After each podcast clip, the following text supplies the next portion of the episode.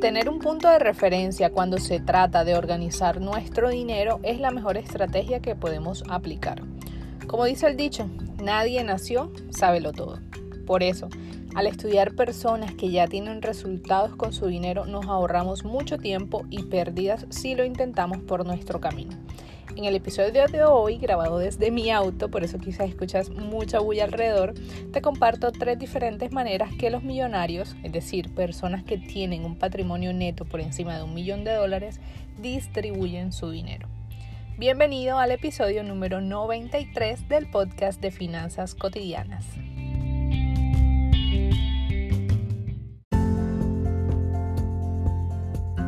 La clave para organizar tus finanzas sin dejar de darte tus gustos, invertir tus ahorros de manera segura y confiable y crear capital para conseguir tranquilidad financiera está en seguir un método probado, aplicar sistemas y reprogramarte mentalmente por medio de la educación para crear nuevos hábitos financieros en tu vida.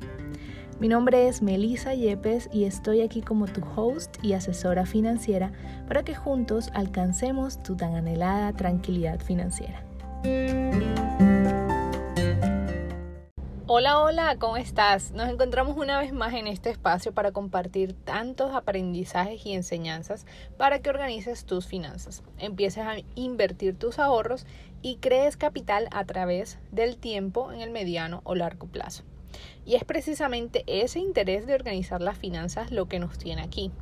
Cuando empecé a estudiar todo este tema de finanzas personales, la primera confusión que encontré fue cómo realizar un presupuesto. Yo estaba confiada que hacer un presupuesto era simplemente registrar los pagos y gastos que iba teniendo en el mes. Y así estuve durante varios meses engañada, creyendo que llevaba un espectacular presupuesto como buena economista que soy, cuando la realidad es que no era así. Entre lecturas, mentorías, audios y artículos leídos, encontré que la clave era replicar lo que le funcionaba a personas que ya tenían resultados en el tema del dinero. Por eso, en el episodio de hoy decidí recopilar tres formas de distribuir el dinero en tu presupuesto basado como lo hace un millonario. La forma número uno es seguir el ejemplo de T. Harv Eker, quien es el escritor del famoso libro Los secretos de la mente millonaria. Y él en este libro pues nos explica no solo cómo hacer un presupuesto, sino toda una temática en torno a las creencias erradas o erróneas que tenemos acerca del dinero. Después de todo eso nos dice, mire, para lograr alcanzar la libertad financiera, lo mejor es que usted entonces se dedique a dividir su dinero en diferentes segmentos. Segmento número uno, un 10% para donaciones. Aquí tú vas a decidir hacia dónde destinar ese dinero. Puede ser una organización sin, fines de lucro, eh, una iglesia, un hospital, cualquier tipo de organización o fundación que esté necesitando ese dinero o alguna causa en la que tú creas. Número dos, otro 10% en un ahorro para el largo plazo. Aquí, si aún no tienes tu fondo de emergencia, puedes utilizar para eh, empezar y tener una base con ese 10% para tu fondo de emergencia. Ya cuando lo tengas, entonces eh, obviamente lo vas a destinar para otro uso. El otro 10% para un fondo de libertad financiera, es decir, si tú recibes 100 dólares, vas a donar 10, 10 y 10 en este caso para, lo vas a enviar a la libertad financiera, un fondo que luego vas a invertir para tu libertad financiera. Y otro 10% para los estudios, ya sea personal o de tus hijos, preferiblemente educación propia. Bueno, si tienes hijos, obviamente eh, lo puedes incluir aquí o lo puedes dejar dentro del otro 50% que lo destina para necesidades básicas. Aquí vas a incluir casa, servicios, comida, transporte, mm, si tienes hijos, los gastos de los hijos y demás. Y un 10% muy muy importante que él resalta que es para juegos y diversión. ¿Vale? Este 10% muchas veces nosotros lo omitimos y bueno, yo soy una de ellos, ahorita más te cuento un poco más al respecto, pero T. Harv Eckers nos menciona que es muy importante, ya que si nosotros le estamos diciendo todo el tiempo el dinero que simplemente es ahorrar, ahorrar o invertir, se va a cansar y va a llegar un punto donde, digámoslo de esta forma, va a explotar. Entonces, A mí esta sección de juegos y diversión todavía me cuesta un poco, la verdad. Me cuesta sobre todo utilizarlo sin sentirme culpable, pero estoy trabajando en eso. Entonces hay veces que prefiero destinar ese 10% a otras cosas como el ahorro eh, o inversiones o, o estudios. Pero recuerdo que también necesito entretenerme y divertirme para ser más productiva y se me pasa. La segunda forma es como lo hace Dave Ramsey que en su libro La transformación total del dinero, que te lo recomiendo, lo puedes encontrar. Y él habla un 10% para donaciones, él habla específicamente de un 10% para diezmos y ofrendas, otro 10% para ahorros a largo plazo. Y Dave Ramsey sí es de la, digamos, metodología donde tú debes primero ahorrar tu fondo de emergencia, pase lo que pase, si tengas deudas, así quieras invertir primero el 10% para tus ahorros, mínimo. Luego, em, lo interesante es que él propone, después de haber completado este fondo de emergencias y haber salido de deudas, entonces destina un 15% para tu libertad financiera. Vas a invertir exclusivamente para tu retiro o tu jubilación. Y eso lo vas a priorizar antes que el fondo para la educación de los hijos o para la compra de una casa. Luego el 15% lo vas a destinar para el fondo de los hijos. Si tienes hijos pequeños, puedes ir ahorrando desde ya para que en el largo plazo, en el mediano y largo plazo, puedas capitalizar ese dinero. Entonces, eso nos deja un 40% para necesidades básicas y un 10% también para juegos y diversión o entretenimiento, como él lo dice aquí. Tú puedes incluir salidas con tu familia, puedes incluir paseos, puedes incluir simplemente un, no sé, un decidirte un fin de semana, un pasadía. Tú decides cómo lo vas a destinar.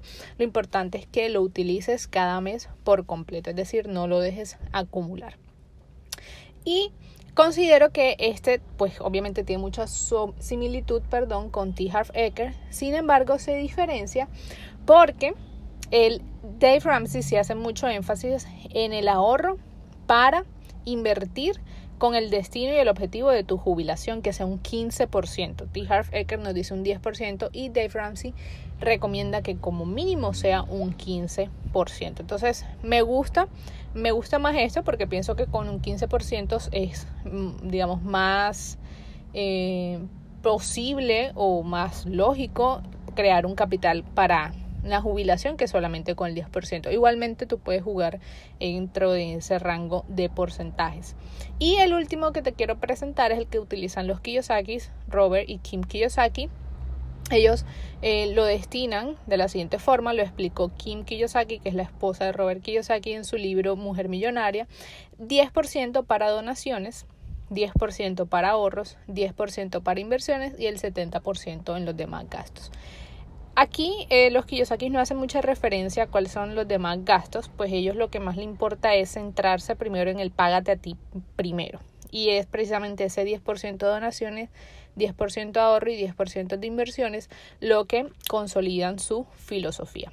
Ellos cuentan o bueno, Kim Kiyosaki cuenta en su libro que aun cuando ellos estaban en bancarrota, o sea, cuando empezaron su camino de libertad financiera, que no tenían ni un peso y vivían literalmente en su auto, ellos lo empezaron a utilizar.